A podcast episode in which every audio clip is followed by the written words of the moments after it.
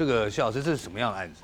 这个呢发生在八十四年十二月十二号，十二月十二号。那这个呢是呃嫌犯杜汉成呢，这个这个老师呢他是高免的侨生，侨生呢结果念了呃这个师大呢生物系毕业以后，就分发到台北市呢某一个国中，结果某一个国中呢于珊珊是他的学生，结果那时候呢他就对这个于珊珊颇有好感，可是年龄相差十六岁，嗯，后来呢他就调到高雄高雄县。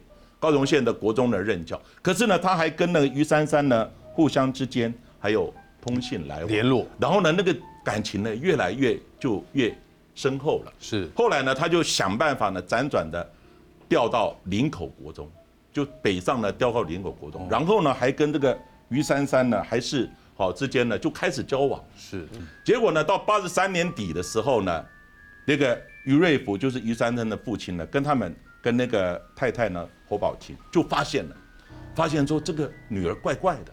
后来呢，就发现这两个好的这样的一个恋情，师生的一个恋情。哇，一发现年龄相差十六岁，于瑞福呢，那时候呢，因为他玩六合彩欠了很多钱，结果呢，他发现呢，那时候呢，跟于珊珊交往的时候，他未成年呐。以前未成年的，你如果一个交往或者如果发生关系的时候，那个时候是一个。是一个是是有行者的，是很恐怖，对不对？对，等于是他说呢，你诱拐我的女儿，在我女儿还在学生的时候，你就跟她交往，甚至于可能好有进一步的关系。所以呢，后来他就假装呢要看他的教师证，你到底是不是真的教师？拿来看了以后就不还给他了，不还给他了。好，那现在呢，你如果要跟我女儿结婚的时候，你要呢一栋房子，甚至于呢要多少的聘金？他心想说，我哪有？我现在才刚是一个。刚开始大开口，他等于是开了很多的条件。他说：“那暂时我们就不交往，不交往也不行啊！你不是不交往不就就可以啊？你要遮羞费呢，一千两百万。哇，一个老师哎，遮羞费而已啊！就是我不要提告，但是你教师证扣在我手上，我就不还你。我要跟教育局举发，我要呢跟媒体举发，我要提告，让你身败名裂，老是干不成。他本来想说，那你如果提那样的要结婚的条件，那么。”苛刻，那干脆我们就就就不来往，哎，不行了，遮羞费。后来这个老师逼的实在是没有办法了。后来呢，就在呢八十四年十二月十二号的时候，在他呢进入这个凶宅的时候，他跟那个于珊珊通了一个多小时的电话，通了电话。电话以后呢，后来他就决定要进入这个这个凶宅。他先到这个超商呢买一把刀。那个时候呢，本来去进入进入住宅是要找那个于瑞甫呢要谈判。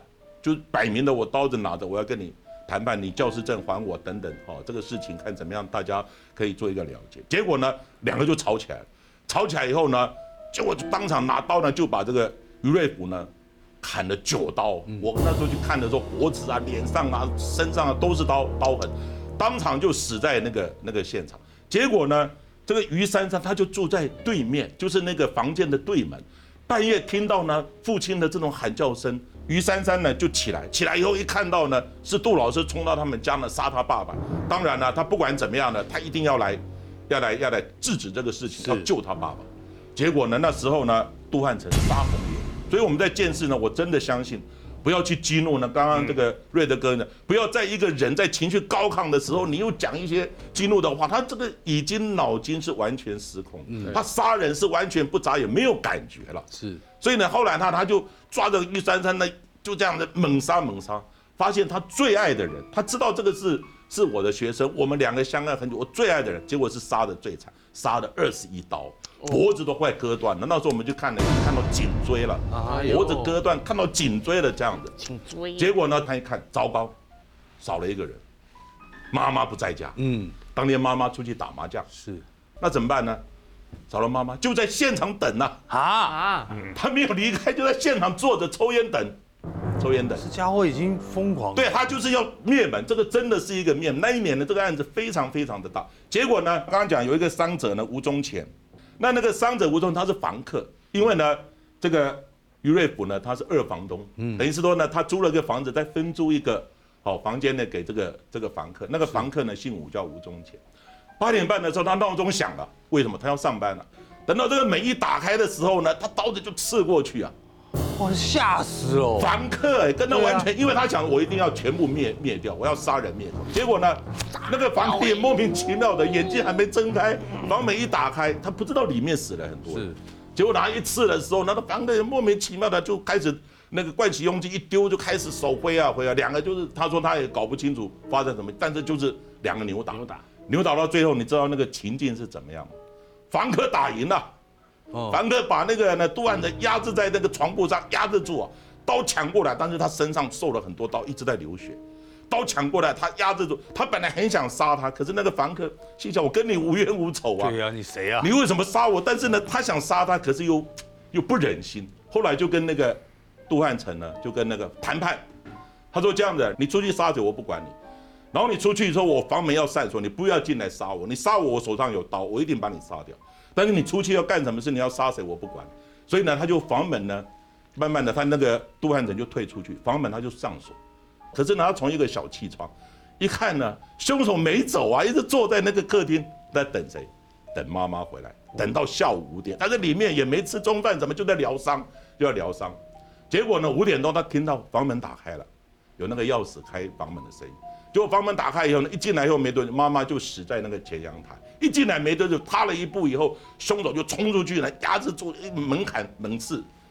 那你他的刀就被他抢了以后呢，凶手再到厨房再找另外一把刀，嗯，结果那个刀的大小呢，跟房客所抢的那一把刀的大小差不多，所以刚开始我们以为这个房客呢，这个房客刀在他房间里面找到的那个刀口的大小也一样，那就是你干的还是谁干的？嗯，后来发现他是在那个那个厨房的话再找另外一把刀，好，结果杀完以后呢，那个房客一听没有声音了，这个时候才敢偷偷的把。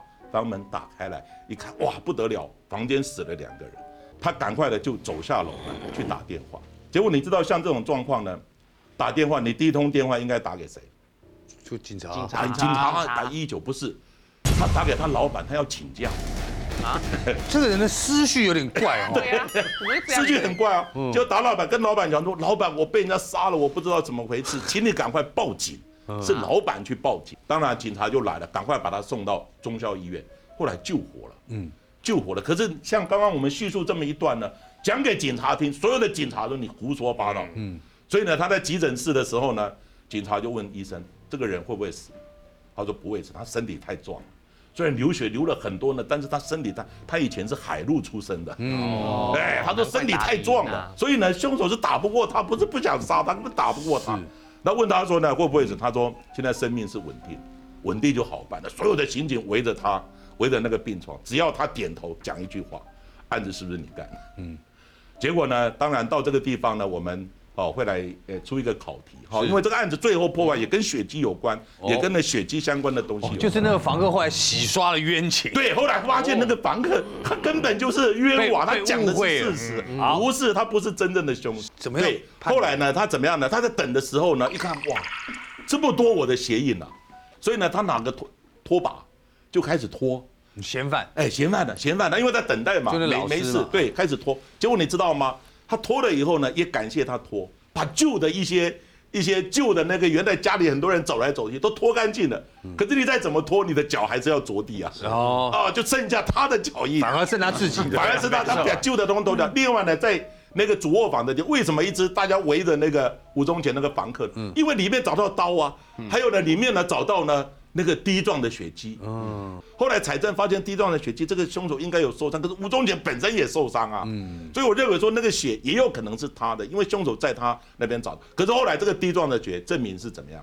后证明呢就是杜汉成的，杜汉成呢，因为他杀了以后呢手受伤了，结果他一早就跑到那个林口长庚去缝合，缝合以后呢，那警察呢就开始第一个从通联嘛，通联以后就发现哎，有一通电话，有一通电话在。作案之前呢，很长的电话是从林口国中打进来的。嗯，林口国中打进来，心想说好，那个人呢，这个这个凶手是不是跟林口国中有关？地缘，地缘有关。那受伤一定到哪里？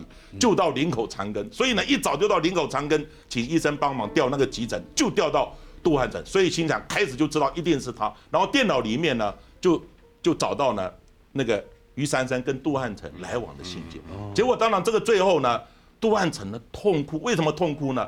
他以为于珊珊移情别恋了，或者是放任了他父母亲这样的要勒索他，结果后来发现呢，在电脑里面的于于珊珊写的电脑里面的这个这个信件呢，他他留的还没有送出去的哦，他就被杀了。里面信呢怎么？我最后决定了，我要跟我最心爱的这个老师呢，我们要远走高飞啊！